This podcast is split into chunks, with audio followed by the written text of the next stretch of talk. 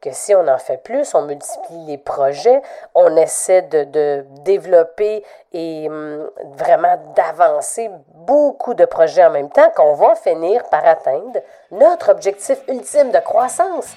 Mais malheureusement, c'est souvent le contraire qui se produit.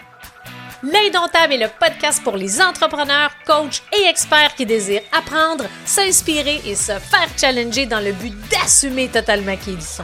À travers l'Indomptable, je te dévoile les hauts et les bas de l'entrepreneuriat à la sauce raw, le tout livré sans filtre. Excite le politically correct, la censure et le statu quo. Je vais partager mes réflexions du moment, du contenu divertissant avec quelques montées de lait à l'occasion et des stratégies audacieuses basées sur mes expériences qui m'ont permis de bâtir une entreprise prospère. Si tu désires sortir du moule, laisser ta marque, augmenter ton influence et surtout devenir indomptable en affaires, tu es à la bonne place. Comment ça va? Et moi, ça va mieux. Puis comme tu peux le voir, ben j'ai un restant de rhume un peu. je me demandais, est-ce que j'attends une journée ou deux euh, ou trois, le, juste le temps que mon rhume soit complètement derrière moi, mais ça va bien. Puis je me suis dit, hey, tu sais quoi? C'est aussi ça, la vie. Alors, euh, j'espère que c'est pas trop pénible l'écoute. D'après moi, ça devrait être correct. Je réécouterai après pour voir. Puis si tu m'entends en ce moment, ça veut dire que j'ai jugé bon de le publier quand même. Parce que le sujet d'aujourd'hui va t'intéresser et il est quand même différent du, de l'épisode 13 de la semaine passée. Puis en passant, wow, l'épisode 13, oser s'arrêter pour se réinventer, là et j'ai été inondée de messages. Euh, je pense que j'ai reçu à ce jour une cinquantaine de messages. Si tu fais partie de ceux et celles qui m'ont envoyé un message, je te remercie, ça me touche énormément. ça me fait réfléchir justement euh, à quel point c'est important de dire les choses comme elles sont. Que c'est important, euh, je crois vraiment, de dire les vraies choses, ou bien d'oser dire les vraies choses. Et si tu n'as pas eu la chance d'écouter l'épisode 13, sincèrement, je t'invite vraiment à l'écouter. Puis euh, j'adore quand vous me partagez justement vos feedbacks, commentaires, qu'est-ce que vous retenez, euh, en quoi ça a résonné pour vous. Aujourd'hui, j'ai envie de te, parler, de te faire prendre de la hauteur, puis de te partager différents leviers de croissance. Pour ceux et celles qui ne le savent pas, euh, j'ai passé une vingtaine d'années dans les grandes entreprises, puis Justement, ce que je constate entre le milieu des entreprises et l'entrepreneuriat, c'est que dans l'entrepreneuriat, ce que je constate, surtout les, services web, la consultation, les services web, on a une vision quand même assez étroite de la croissance et mon intention aujourd'hui, c'est justement de te faire prendre de la hauteur et d'élargir ta vision par rapport à toutes les, possibilités de croissance qui s'offrent à toi. Mais juste avant, J'aimerais ça te partager là, deux, trois petites erreurs fréquentes que je constate tellement souvent. Hum, la première, là, la croyance populaire, c'est que pour avoir une croissance, il faut travailler plus, il faut travailler plus fort, il faut faire plus d'heures, il faut être partout, il faut en faire plus, plus, plus. Non, justement, c'est que non, non et non. C'est pas de travailler plus fort, mais plutôt de travailler intelligemment. Et ça, là, c'est vraiment quelque chose que j'ai appris à la dure euh, au cours de ma vingtaine d'années d'expérience dans le milieu des affaires. Au début, j'étais dans le trop, j'étais partout, j'en faisais tellement, tellement pour espérer monter plus vite les échelons, pour espérer atteindre ma grande vision qui était à cette époque-là, de devenir président d'une grande entreprise. Et comme j'ai déjà dit, je ne savais pas laquelle, l'important c'était juste que j'atteigne mon but. ça a bien changé depuis par rapport à ça parce que depuis trois ans, je suis maintenant fière entrepreneur passionné. Puis qui aurait cru que finalement, ben, je suis présidente de ma propre compagnie? Celle-là, je ne l'avais pas vu venir. Aussi, ce que je réalise, comme je vous mentionnais d'entrée de jeu, c'est qu'on a vraiment une vision étroite sur toutes les possibilités qui s'offrent à soi quand vient le temps de penser croissance. Puis j'espère que parmi les huit leviers que je vais te présenter dans un instant, qu'il va en avoir peut-être un ou deux que ah, j'avais pas pensé à ça, je vais y réfléchir plus longuement. Fait je te le dis d'emblée, n'hésite pas à me faire parvenir feedback, commentaires, questions, ça va me faire plaisir d'y répondre. Alors, puis aussi, euh, juste avant que je te présente les huit euh, leviers de croissance, j'aimerais te partager peut-être un cas classique euh, que je constate auprès des nombreux entrepreneurs que j'accompagne, puis la fameuse phrase, ou plutôt le fameux constat qui se passe très souvent, c'est que il y a un entrepreneur, un, mettons quand je vous parle de cas classique, c'est qu'un entrepreneur qui part sa business, il a démarré ses activités. Il commence à avoir ses premières victoires. Il commence à avoir une croissance. Hey, ça commence à prendre forme. Ça commence à bien aller. Et là, c'est excitant. On en veut plus. On veut croître davantage. Fait que là, on travaille encore plus fort. On fait encore plus de projets. On multiplie les opportunités, les projets, les, les tâches, les événements. Et là, ça, on tombe justement dans le trop. Puis là, on arrive à un moment que, OK, là, est-ce que, justement, j'étais à la bonne place? Est-ce que, ou plutôt, OK, si j'aspire à une plus grande croissance, mais qu'en ce moment, je suis déjà à pleine capacité, puis que je suis sur le bord d'y laisser ma peau, je ne sais pas ce que je peux faire de plus. Puis ça, c'est un des constats que je constate le plus souvent.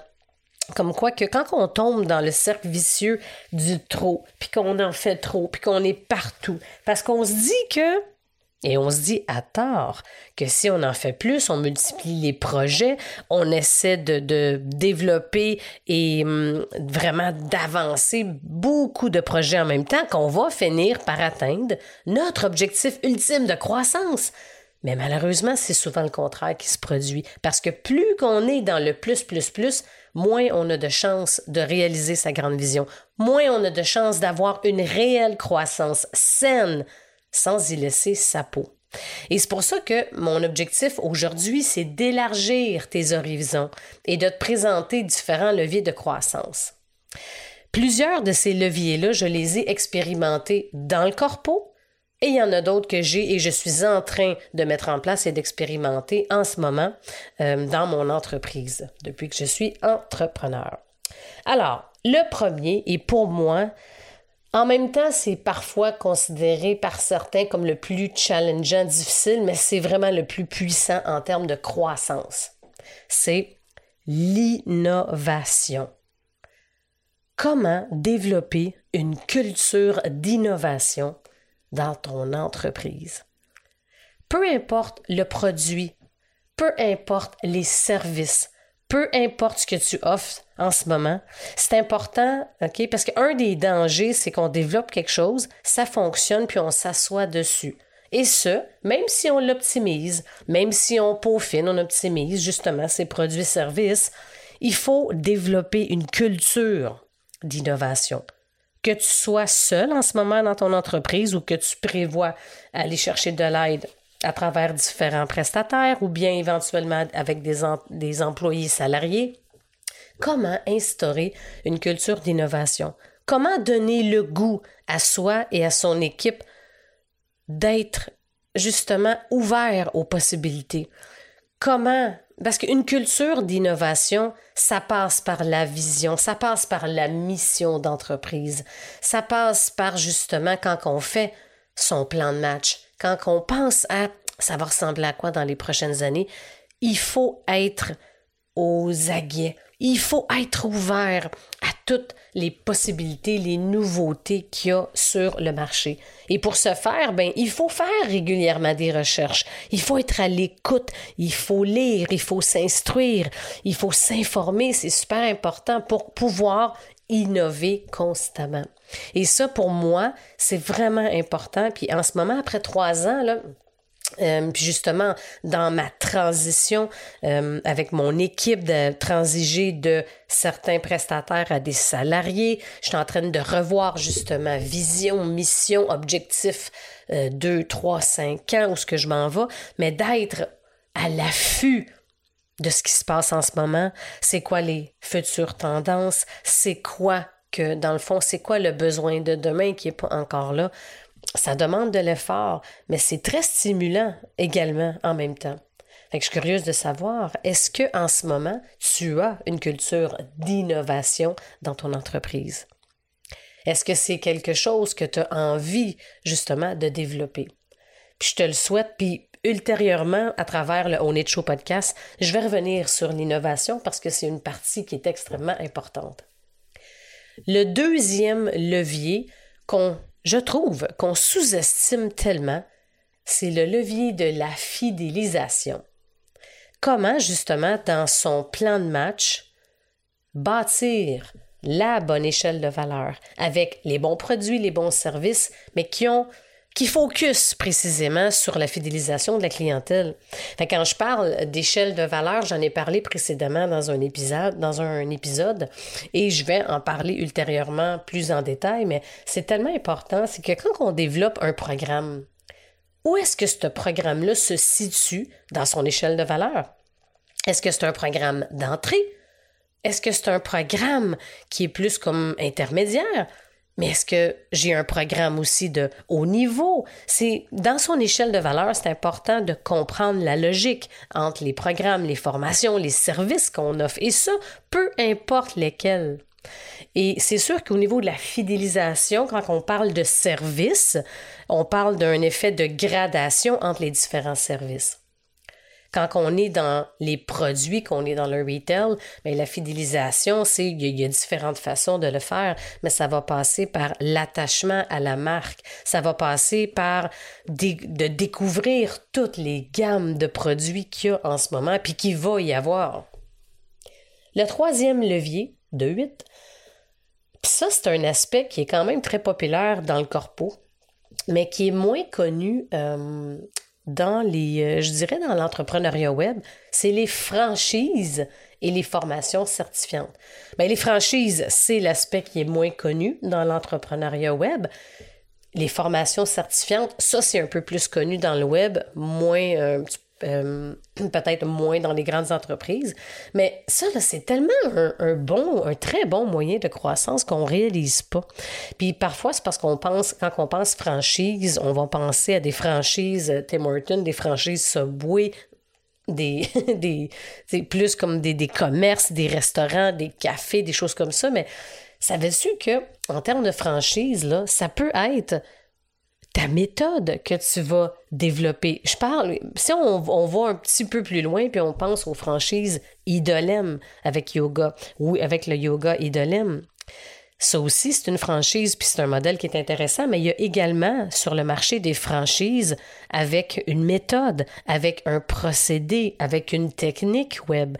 Et au lieu de garder ça à l'interne, puis de développer, par exemple, des coachs ou des gens qui vont faire ça avec nous, ça peut être super intéressant de réfléchir puis d'élargir sa réflexion par rapport à, OK, si je dispose, par exemple, d'un programme qui a une méthode qui commence à être de plus en plus connue, où il y a une façon que je fonctionne, j'ai un nom, un concept, un univers et tout, puis j'aimerais le multiplier. Fait que oui, souvent, ça va passer la majorité du temps à travers nous. Mais ici, c'était possible de réfléchir à une franchise. Fait que ça, c'est sûr qu'il y, a plein, plein d'aspects à prendre en considération, mais juste, mon intention aujourd'hui, c'est juste de semer une graine sur la possibilité de. Puis aussi, les formations certifiantes, ça, ça peut être super intéressant également quand on parle d'un levier de croissance, mais les gens sont attirés vers des formations certifiantes. Puis euh, c'est super, il y, a, plein d'informations euh, disponibles auprès des différents gouvernements, des différentes entités gouvernementales qui aident justement dans le processus de formation certifiante. Puis il y a, il y a plein d'autres endroits aussi, puis ça dépend également du degré qu'on désire aller. Mais encore une fois, mon intention, c'est de semer une graine, c'est d'élargir justement euh, vos horizons par rapport à ça, que, hey, c'est peut-être une possibilité. Parce que comme je disais, c'est pas nécessairement, il faut être plus, il faut travailler plus intelligemment versus travailler plus fort. C'est pas d'être dans le plus, plus, plus, c'est de choisir le bon levier ou les bons leviers de croissance pour assurer justement sa pérennité à long terme. Le quatrième levier de 8, c'est les nouveaux marchés. Ça, là, c'est, on réalise pas, puis si c'est une possibilité, si justement vous êtes bilingue, et si ça ferait partie de la stratégie de croissance de conquérir un nouveau marché. J'ai justement deux, trois de, mes clientes en particulier que j'ai en tête que en 2022, puis il y en a une, c'est en 2023, qu'un de leurs souhaits, c'est de conquérir le marché US. Pour certains, ça peut être juste le Canada anglais pour l'instant. Pour d'autres, c'est l'international. Donc, l'international, dans les deux langues, par exemple, ça, ça peut être un puissant, puissant levier de croissance. Mais c'est sûr que mise en garde avant, justement, d'adopter et euh, d'aller all-in dans un nouveau marché, je vous suggère fortement que votre fondation dans votre langue première, qu'elle soit, solide, qu'elle soit complète, que les choses roulent, c'est fluide, la fondation, elle doit être très solide avant d'envisager de conquérir un nouveau marché. Le cinquième levier de 8, c'est l'élargissement et ou la diversification de justement ces activités. Fait qu'on peut, dans un premier temps, quand on parle d'élargissement de produits-services, ben ça va de soi, c'est de développer de nouveaux produits, de nouveaux services. Puis dans la diversification, c'est d'élargir dans d'autres domaines d'activité. Fait exemple, quelqu'un qui est dans le retail ou quelqu'un qui offre, par exemple, qui a créé, qui offre des produits, euh, des, des, programmes, des formations en ligne, etc., ben, il pourrait choisir de, OK, je vais aussi aller dans l'immobilier. Ça, ça sera un exemple de diversification qui peut être très, très bénéfique quand on parle de croissance, quand on parle de pérennité, quand on parle justement d'avoir une bonne stratégie de croissance. Ça ne veut pas dire juste de multiplier les projets, mais c'est de c'est important, c'est pas dans le plus, c'est dans la qualité. C'est pas dans la quantité, c'est dans la qualité. C'est important. Le sixième levier de 8, c'est le repositionnement. Et ça, c'est ça, ça peut arriver et ça va fort probablement arriver. Euh, au moins une fois euh, dans le cours de votre euh, existence en affaires, c'est que selon les tendances du marché, là, ça peut être nécessaire en termes de croissance de se repositionner à quelque part ou bien d'ajouter un service dans un contexte de repositionnement. Exemple, êtes-vous d'accord que deux des sujets qui sont d'actualité et qu'on parle beaucoup, c'est le Bitcoin, puis la bulle immobilière, par exemple. Le Bitcoin. Ouais, de la misère à le prononcer, Bitcoin. puis la bulle immobilière, mais ça se peut qu'on fasse un petit shift de positionnement pour aller chercher la part de marché qui semble être plus récente, plus nouvelle, pour pouvoir assurer et maintenir sa croissance. Fait que ça aussi, c'est super important. Le septième point, c'est les partenariats et les collaborations. Ça, ça peut être super intéressant mais il faut vraiment que de un, la relation de partenariat ou la collaboration soit d'abord et avant tout basée sur une relation de confiance, doit être basée pour les, doit être faite, créée pour les bonnes raisons. Fait que souvent, on va aller regarder au niveau des talents, des compétences, des habiletés, des acquis, des communautés, d'aller voir un peu de chaque personne, puis en quoi chacune des personnes se complète. Si on est plus, on est souvent, on le dit, hein, plus fort à deux que toute seule. Mais il faut que ça soit les bonnes choses parce que si c'est fait trop vite, il n'y a pas de lien de confiance, on n'a pas clarifié exactement c'est quoi le plus value pour chacune des personnes, ça va être challengeant. Mais si c'est bien fait, j'ai déjà fait un l'année passée un partenariat euh, dans un projet avec un partenaire. Ça s'est super bien passé parce qu'on se complétait extrêmement bien et chacun y avait vraiment des, euh, des avantages. Les partenariats, c'est un peu plus formel, c'est un peu plus, euh, je dirais, tu sais, euh, legit, là, tu sais, ça va être plus clair. Il y a souvent, il y a, c'est un, si c'est par projet ou ça peut être l'entreprise, ben, il y a un pourcentage, il faut vraiment clarifier c'est quoi au niveau des, des, le partage des profits, comment ça fonctionne, qui s'occupe de quoi. C'est un peu plus, il y a plus d'étapes à prendre en considération à organiser, à clarifier. Les collaborations, ça peut être très léger. Et ça peut être aussi des collaborations plus fréquentes, récurrentes. Puis les objectifs sont les mêmes, puis les aspects qu'il faut prendre en considération sont importants, mais sont, sont aussi importants que le partenariat, mais plus légères. Parce que souvent, Des fois, c'est du donnant-donnant, c'est du gagnant-gagnant. Fait que pour les gens qui ont des compétences, qui ont des talents, qui se complètent également en collaboration, mais des fois, hey, je vais faire une présence euh, dans ton univers. Toi, tu peux en faire une avec moi. Fait que c'est plus léger au niveau contractuel, au niveau attente, au niveau souvent il peut avoir également, des fois, si on voit que c'est pas du donnant-donnant, ben je collabore, mais ça se peut que là, ben, pour compenser peut-être la participation de un, il va avoir euh, un montant qui va être euh, qui va peut-être être ajouté. Mais bref, à retenir que le septième levier, c'est les partenariats, collaborations qui peuvent être super intéressantes. Mais il faut toujours garder en tête que l'objectif, je veux justement peu importe c'est quoi l'objectif, que ce soit d'augmenter sa notoriété, d'augmenter sa présence, euh, d'avoir, de rayonner davantage dans son industrie, ben c'est de voir que, OK, en quoi un partenariat et ou une collaboration peut avoir un impact par rapport à mon entreprise en ce moment. Puis le huitième levier, c'est l'acquisition. Et ça, c'est quelque chose qui se pratique beaucoup dans le corpo. J'ai pas vu ça énormément euh, dans le web, mais il y en a.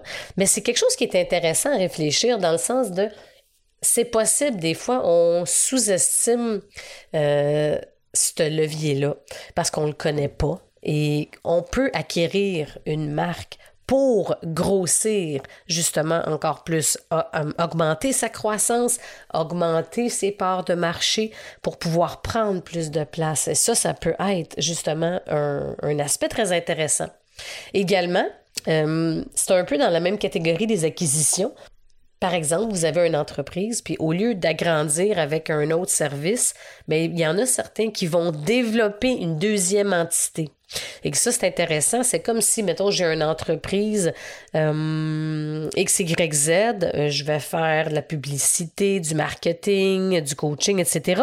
Et là, je développe une deuxième entité qui fait seulement et uniquement des sites web avec un autre nom, autre entité, autre mission, autre vision. Que ça, c'est pour, ça permet d'agrandir ses parts de marché et c'est un modèle, euh, c'est un levier de croissance qui est très intéressant, qui peut être très positif. Moi, je l'ai vu, je l'ai vécu euh, souvent dans le corpo, puis ça s'est avéré très positif. Et ça peut être un aspect qui est très intéressant également pour euh, l'entrepreneuriat web, pour ceux et celles qui sont davantage sur ça. Et au final, j'ai envie de te demander, comment tu veux la vivre, ta croissance? Pourquoi tu désires une croissance? Je sais que peut-être ton réflexe premier, c'est, ben là, c'est évident, tout le monde veut une croissance, on veut tout faire plus d'argent, etc. Oui, je suis d'accord. Mais prends le temps d'y réfléchir un peu plus dans le sens que, c'est-tu parce que tu veux faire beaucoup, beaucoup d'argent à cause un peu de l'ego, parce que tu vas être fier plus t'en fais. J'ai fait X montant, je suis fier, c'est comme une réalisation. Ou bien est-ce que c'est pour être davantage profitable? Ou est-ce que c'est pour assurer la pérennité de ton entreprise? C'est important de, de réfléchir à quel type de croissance que tu veux. Pense également à c'est quoi le lifestyle que tu désires avec ta croissance. C'est quoi ton chiffre magique d'après toi qui va te permettre de vivre la vie que tu désires, qui va te permettre d'avoir le lifestyle que tu désires? Mais il y a quelques mises en garde qui s'imposent quand même parce que Fais attention si ça va trop vite. J'ai vu beaucoup d'entrepreneurs avoir une croissance trop rapide et il y a eu un risque important d'y laisser sa peau. J'ai vu des flambées de coûts de dépenses d'y aller all-in parce que l'objectif était une croissance à tout prix sans regarder les autres aspects. Puis une croissance en tout prix, à tout prix, ça peut laisser des traces. Et le fait d'être euh, d'être dans une flambée des coûts, dans des dépenses qu'on n'a pas pris le temps de calculer, ça peut laisser des traces dangereuses, ça peut faire mal parce que souvent quand on se rend compte à la fin, hey, j'ai fait tant d'argent, mais j'ai pas pris le temps d'avoir la même rigueur au niveau de mes dépenses. J'ai pas pris le temps de me demander est-ce que ça c'est des bonnes dépenses, est-ce que c'est nécessaire? On peut avoir des mauvaises surprises à la fin. C'est pour ça que j'ai envie de te faire réfléchir sur comment, si tu le désires, ta croissance, réfléchis vraiment, c'est pour quelle raison que tu veux une croissance? C'est quoi ton chiffre magique qui va te permettre de pouvoir vivre la vie que tu désires, qui va te permettre d'avoir le lifestyle que tu désires? C'est super important. Et sachant ça, de quelle façon, sur quoi tu veux miser, sur quel levier de croissance tu vas miser l'année prochaine pour pouvoir avoir une croissance à la hauteur de tes aspirations et ce sans que tu y laisses ta peau ou sans que tu y risques d'y laisser ta peau.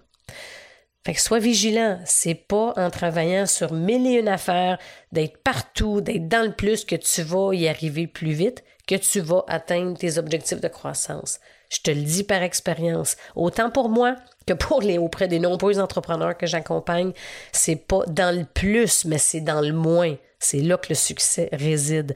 Choisis les bons leviers de croissance. Les leviers de croissance doivent faire partie de ta stratégie globale de croissance. Et ça, là, c'est tellement un aspect hyper important. Puis d'ailleurs, ça, c'est un des nombreux aspects que je travaille régulièrement avec mes leaders en privé et avec les leaders de mon mastermind du Club des Maîtres.